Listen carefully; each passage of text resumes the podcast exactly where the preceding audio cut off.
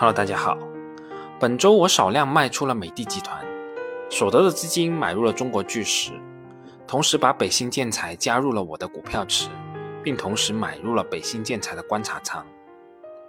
关于北新建材这家公司，其实我是与中国巨石一起关注到的，但对于我而言，我个人确实更加认可中国巨石，而在北新建材上，我本人是有点犹豫的。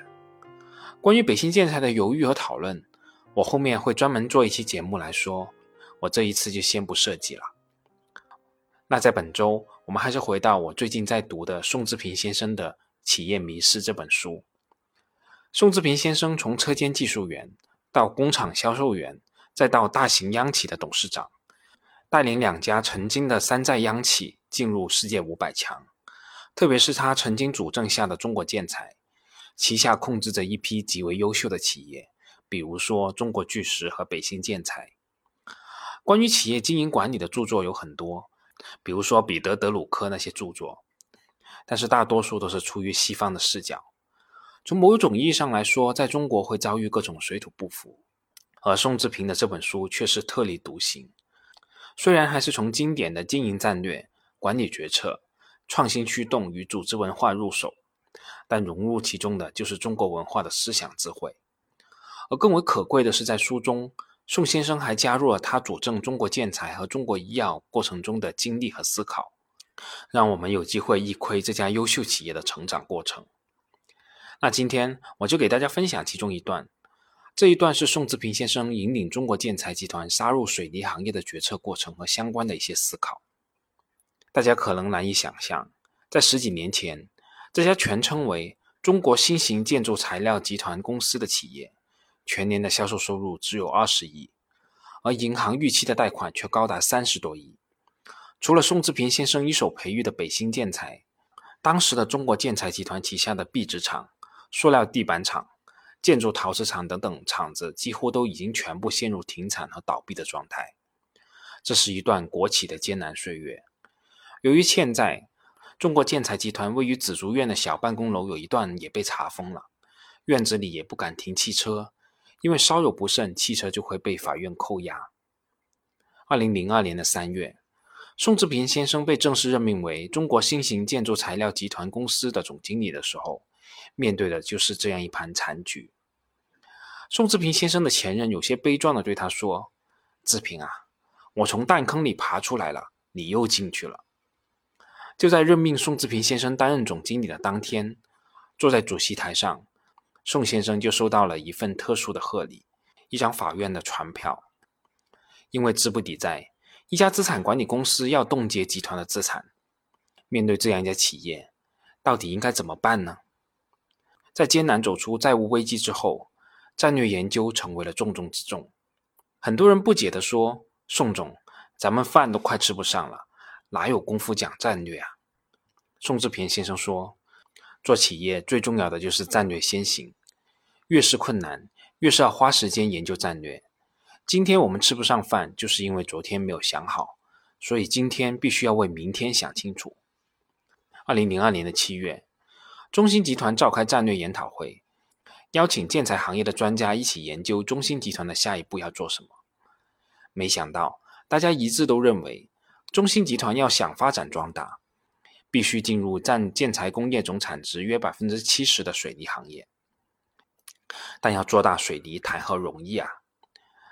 中兴集团是做新型建材出身的，过去做新型建材的目的就是要减少砖瓦、灰土、沙土和水泥的用量，现在反过来又要做水泥了，这在思想上是很难转过来的。但宋志平先生经过认真思考以后，认为专家讲的是对的。当时我们国家城市化的进程刚刚开始，水利行业也正处在从小立窑向新型干法转变的当口，而且水泥市场需求巨大。中芯集团的水泥业务虽然小，但也算是有些基础。那时候恰逢国资委刚成立，按照国资委的要求，央企必须做到行业前三，前三名是要有规模的。在建材这个行业里，如果要去做壁纸，全国的壁纸都给你做了，也做不到前三名。但水泥这个大产业就不一样了，这也让中芯集团的战略转型变得更为迫切。二零零三年的春天，中兴集团正式更名为中国建筑材料集团公司，由原来的规模较小的装饰建材行业回归水泥、玻璃等建材行业主流。在更名的过程中，也遭遇到了很大的阻力，很多行业内的人士提出质疑：中兴集团懂水泥吗？叫中国建材有代表性吗？但宋志平先生认为，不懂水泥不等于不能做水泥。关键是有没有好的概念，有没有好的盈利模式。尽管当时压力很大，但中国建材义无反顾地进入水泥这个行业。二零零四年的时候，中国建材集团虽然经过债务重组和战略转型，已经步入发展正轨，但是巧妇难为无米之炊，企业发展所需要的大量资金无处筹集。正当宋志平先生为之苦恼的时候，报纸上的一则消息映入眼帘。某公司将内地的上市公司资产打包以后，在香港上市。看到这个消息以后，宋志平先生兴奋地拿着报纸在屋里来回踱步，好像一下子为中国建材找到了出路——境外上市。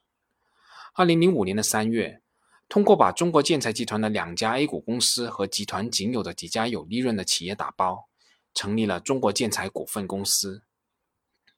二零零六年三月。公司如愿的在香港联合交易所挂牌上市。上市的过程中，因为公司的实力实在太弱了，利润也不高，不少人打退堂鼓，甚至连中介机构也因缺乏信心中途溜号了。但当时除了上市，集团已经没别的路可以走了。在路演的时候，宋志平先生惊奇地发现，投资者所关注的并不是集团所宣传的新型建材和新材料。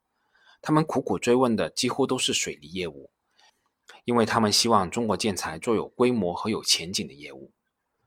宋志平先生对团队说：“大家清楚投资者的想法了吗？就是水泥，水泥，水泥。”那时，中国建材旗下仅有一两家规模不大的水泥工厂，企业里的干部员工也很困惑：从哪里找那么多钱的水泥厂啊？行业内也质疑。宋志平懂水泥吗？一个不懂水泥的人还想做水泥大王？宋志平先生当时的想法是：大家都在就已有的事情发问，但打算做什么不代表已经有什么。定准了目标，再去找相应的资源和机会，这样就会容易很多。如果永远处在犹豫和争论之中，我们可能什么都干不成。在香港的 IPO 新闻发布会上，宋志平先生即兴讲了一段话。中国建材要演绎一个稳健经营的故事，一个业绩优良的故事，一个行业整合的故事，一个快速成长的故事。中国建材上市以后，公司在最短的时间内启动了大规模的联合重组水泥企业的项目，只用了六七年的时间，就发展出中联、南方、北方、西南四大水泥公司，迅速重组上千家企业，一跃成为全球规模最大的水泥供应商。创造了世界水泥发展史上的奇迹。不仅如此，中国建材通过联合重组，推动我们国家的水泥行业市场集中度从百分之十二提升到超过百分之六十。近年来，我们国家基础原材料行业普遍亏损，这个也就是我们整天所说的周期行业。但水泥行业却一枝独秀，行业内的企业都能获得稳定的利润。后来发生的这些事实也证明。如果不是宋志平先生把舵定向，及时进行了这次战略调整，中国建材可能早就和其他一些老国企一样，无声无息地消失了。这次战略调整不仅把中国建材从破产的悬崖边拉回来，也为中国建材日后成为世界级建材企业奠定了坚实的基础，也从此改变了中国乃至世界建材行业的格局。从2003年到如今，短短十几年的时间。中国建材从一家穷困潦倒的企业发展成为全球最大的建材制造商，实现了历史性的巨变。好了，关于宋志平先生和这本书，本周我就先给大家讲这么多。那在下一周，我们再来详细说说宋志平先生主导下的那一次水泥行业的经典重组案例。我们这次就到这里，我们下次再见吧。本节目仅作为我个人投资的记录。所谈及的投资标的不涉及任何形式的推荐。请独立思考并自担风险。